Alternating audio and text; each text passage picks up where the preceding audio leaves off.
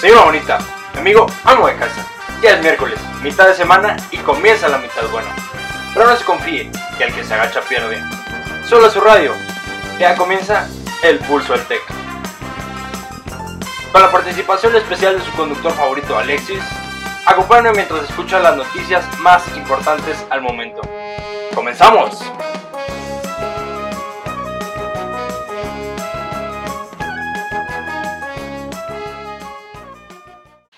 Antes de comenzar el episodio de hoy, quisiera invitarlos al sorteo que se está llevando a cabo en Instagram en arroba el pulso del tech por una tarjeta de 300 pesos en Amazon. Participa y tú podrás ganar. Y sin más preámbulo, comencemos. Hoy, Félix Salgado Macedonio culpa a Morena por haber perdido su candidatura. Claro, tuvo que ser Morena. No las seis acusaciones de violación. Maldito Morena. Liberan a diputado Morena acusado de abuso sexual a un menor en la CDMX. Morena, a ver, pon atención, deja de postular abusadores sexuales, también hay más gente.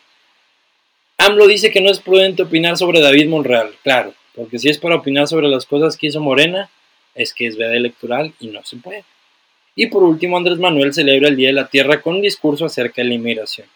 Miren, con alguien que cree que los molinos de viento le roban aire a los indígenas, yo creo que eso ya está bastante decente. Yo soy Alexis y esto es el Pulso del Tec. Amigos, la risa, el remedio infalible que durante este año y dos meses de pandemia, ay madre, ya, año y dos meses. Bueno, les decía, en este programa todo es jajaja, jujuju, y mira qué puñete está el presidente, o ay, ahora qué está haciendo el meco a Tolini, o ya viste todo el dinero que estamos perdiendo en las obras chafas de la 4T mientras destruimos los bosques y las selvas, y Gael García haciendo documentales de cuidar al planeta mientras apoya a Obrador. Y sí, todo se puede ver mejor con un poco de comedia hasta que las cosas empiezan a poner serias. Cómo poner en riesgo la vida de las personas y que puedan acabar en verdaderas catástrofes. Puntualmente, hablemos del aeropuerto de Santa Lucía. Sí, es un idiotez esa necedad y sí, se desapareció un pinche cerro ahí en medio. Y también había más mamuts que en la boca del niño gordito de la y todo lo que les pasa mientras mueven tierra de un lado a otro, o como ellos le llaman, construir.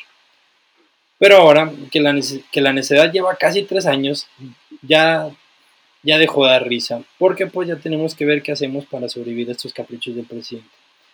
Y para que pueda funcionar el aeropuerto de Santa Lucía, junto con los otros aeropuertos de la zona metropolitana, tenemos que ajustar las rutas aeronáuticas. Y como tratar de, hablar con alguien de YouTube para poder monetizar un, canal de 17 suscriptores, no está pelado.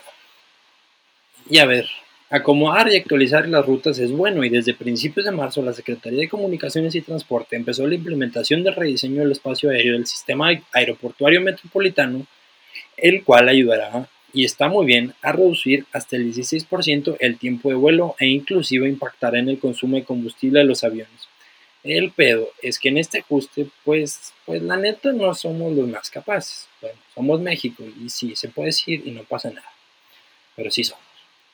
Cada curva precisamente, pues, es más larga. No, no nos alimentaban bien de chiquitos y pues es la verdad, digo, ni pedo, ¿no?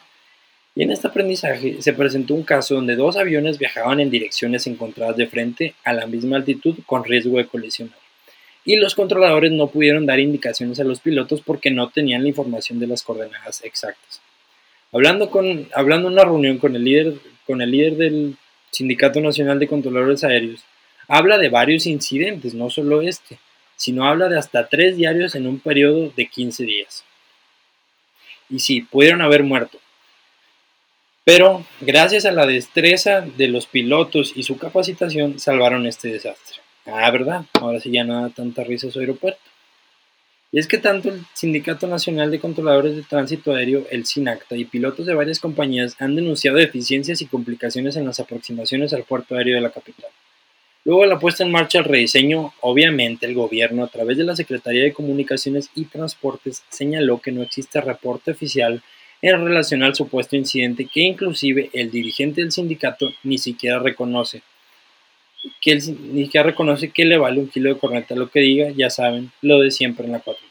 Pero al igual que tú con tu crush, aquí hay algo más, aquí hay algo metido hasta adentro y no, no eres tú. Hay un secreto que está bien heavy, chisme de primera calidad. según el columnista Dario Celis, el verdadero por qué está pasando esto en las torres de control, él lo dijo, yo no, más para que sepan, es que el gobierno de la 4T está empujando que sea la Secretaría de la Defensa Nacional que se encargue del espacio aéreo, espacio aéreo mexicano, con lo que los controladores civiles irían a la ALB y serían los de verde los que se encarguen de eso. O sea, no solo los puertos, no solo las aduanas, no solo el tren Maya, también los cielos. Serán manejados por los militares a la orden del mismísimo presidente, comandante supremo de las Fuerzas Armadas y rey chiquito, Andrés Manuel López Obrador. Pues desde el pulso de la República no nos queda más que pedir que esto solamente sea, un chisme y que la culpa sea, mía por andar de ciseñoso. Porque de ser verdad tendremos militares controlando los caminos, los mares y hasta el cielo. Y no más Diosito puede contar no un menso que se las da de Mesías y en la milicia no hay mucha democracia. Los militares siguen cadenas de mando y eso está bien. Pero lo que no está bien es ponerlos en donde deben ir civiles. Y ahí está el peor error, como también no estuvo bien en darle la oportunidad a Andrés Manuel de estar donde está. Y bueno, sí, no podía saberse que iba a confundir el ser comandante supremo del mejor ejército de, los, del mejor, de los mejores ejércitos del mundo con un rey chiquito. Regresamos.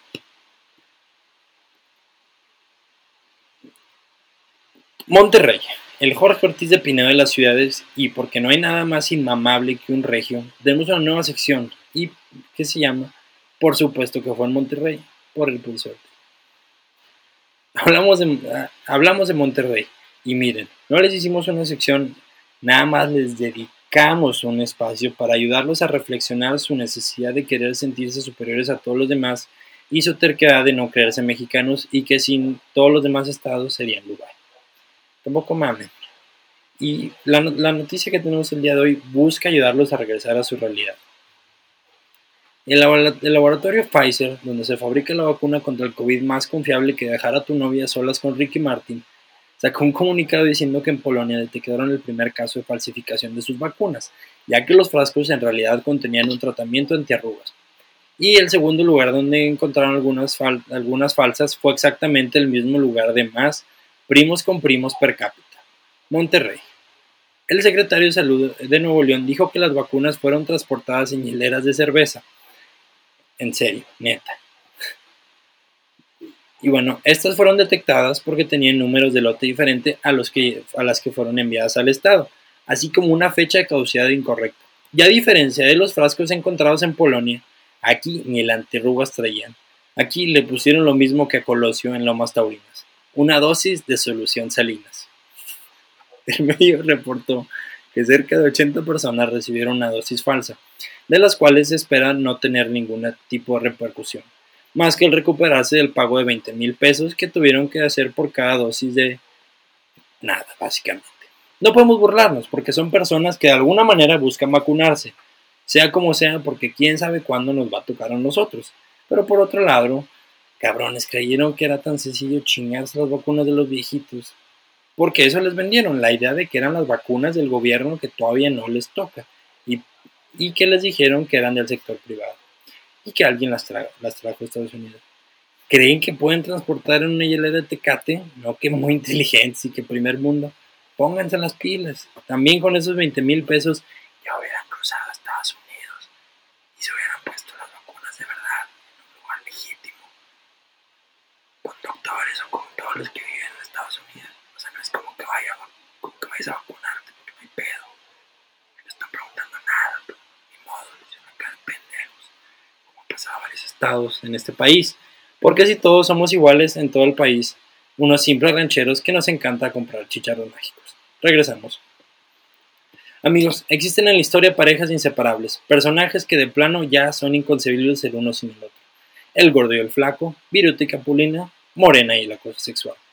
Sin darle tantas vueltas eh, lo que estaba pasando últimamente con el partido del presidente y sus integrantes, de verdad parece más una película de Alfonso Sayas que la vida política de este país. Y no, no nos rasgamos los vestiduras ni decimos que son los únicos. Nosotros nomás decimos que son iguales todos. Ahí tienen a Cuauhtémoc Gutiérrez del PRI con su red de trata, a la del PAN subiendo el vestido a, una morrita en un acto público y a la idea Sansores del PRI, bueno, y luego al PRD, y de, luego Convergencia, y luego el Movimiento Ciudadano, y luego el PT, y luego Moreno. La señora tenía más partidos que cirugías plásticas. Pero bueno, Laida manoseando a empleados en una posada, si no recuerdan. Y creen que porque es mujer no cuenta, mi madre mi jaquito, es parejo. Pero bueno, ejemplo sobra. Y, que se, y del partido que sea. Pero eh, Morena es el partido en el poder y son el ejemplo a seguir y también son los que prometieron un cambio. Del, de Félix Salgado Macedonio ya no vamos a decir nada porque ya que ya vemos que se ha dicho todo. Aparte, si a los votantes no les importan seis acusaciones de abuso sexual, pues allá ellos. Pero hay nuevos contendientes en esta carrera por sacarse el pellizco dorado en la nalga de la noticia. Primero está el señor de nombre David Monreal, candidato a gobernador de Zacatecas. Y usted dirá, ah, mira, se parece a la mamá de un compadre. Y sí, puede que sí, pero también se parece a este otro, este otro señor, Ricardo Monreal, ex gobernador de Zacatecas, ex delegado del PRI y ex señor que le aparecían misteriosas maletas llenas de dinero a la puerta de su oficina. Y el parecido no es ya gratis, porque resulta que son hermanos. Y como a Ricardo le aparecían petacas con dinero, pues a David le han dado por revisar cuánta petaca se le pone enfrente. Y sí, como yo, casi todo el pulso se distrajo con la dama que estaba al frente puede que no se haya percatado del furtivo juego de manos que, ocurrió, que ocurre en el video. Y aún más, al, la, candidata, a la alcaldía, Rocío Moreno, todavía salió a decir que no, que fue puro pedo, o sea, no, que pues que fue pura mentira, que el video era una, mentira. Los entrevistadores de Milenio tuvieron que darle la opción de decir al señor que fue involuntario, que para que no quedara como un puñetas que, y que no puede reconocer ni un error. No, David, no fue un rozón involuntario. En el video se ve claramente cómo le tiraste certero zarpazo al posterior de la licenciada. No nos quieras ver la cara. No todos somos la misma señorita que usted pellizcó en la nalga para andarlo defendiendo. Porque el asunto terminó con Rocío Moreno diciendo que no, que Monreal nunca le ha fallado y que todo es un truco de la oposición. O sea, la afectada dijo que no hubo falta alguna. Ya para finalizar, nuestro tercer contendiente también por Morena y el diputado federal por el Distrito 11 de Puebla, Benjamín Saúl Huerta Corona, quien fue acusado de cometer abuso sexual en contra de un menor de 15 años. Morena, neta, ¿cómo que, estás, como que te estás equivocando de giro, no? No les basta con que Marty Batres sea amigo del pedrasta Nazón Joaquín o que, o que Clara Luz sea amiga de un abusador como Keith Renier, también lo tienes que tener directamente fichados en el partido. Este señor actualmente está en función y al mismo tiempo contendía por la reelección.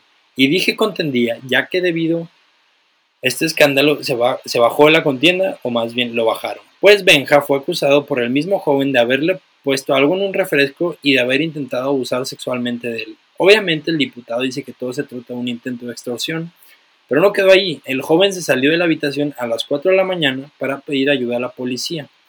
Se llevó al diputado a la cárcel, pero este salió libre porque tiene fuero.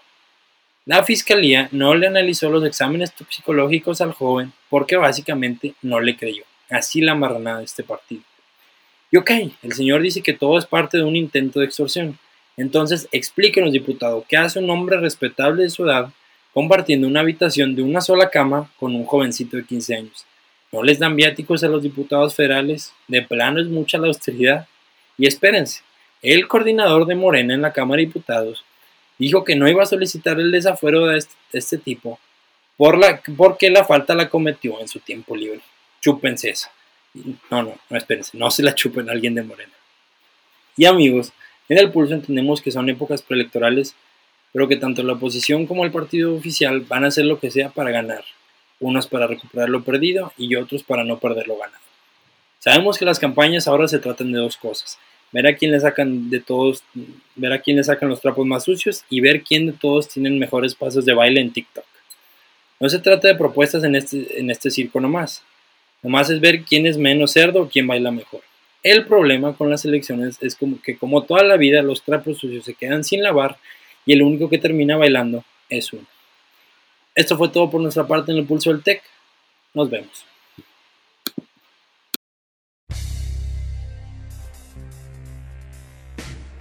Esto fue el Pulso del Tech. Se despide su servidor Alexis y gracias por escuchar este programa y darme la oportunidad de tenerlos. Nos vemos a la próxima. Síganos en nuestras redes sociales en arroba el pulso del. Un abrazo y sigamos con la moneda.